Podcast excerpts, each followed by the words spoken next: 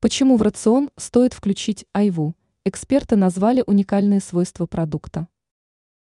В холодное время года на прилавках начинает появляться айва, но люди не выстраиваются в очередь для ее приобретения. Многих останавливает относительно высокая стоимость продукта и необходимость его готовить особым образом. Однако стоит хотя бы раз попробовать продукт для того, чтобы не только оценить его вкусовые качества – но и насытить организм ценными питательными веществами. Почему стоит обратить внимание на айву? Уникальный химический состав. Трудно встретить продукт, в котором можно найти такое многообразие ценных элементов.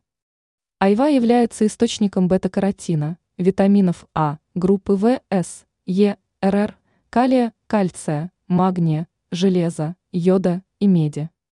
Эксперты отмечают, что благодаря этому айва может использоваться для общего укрепления организма.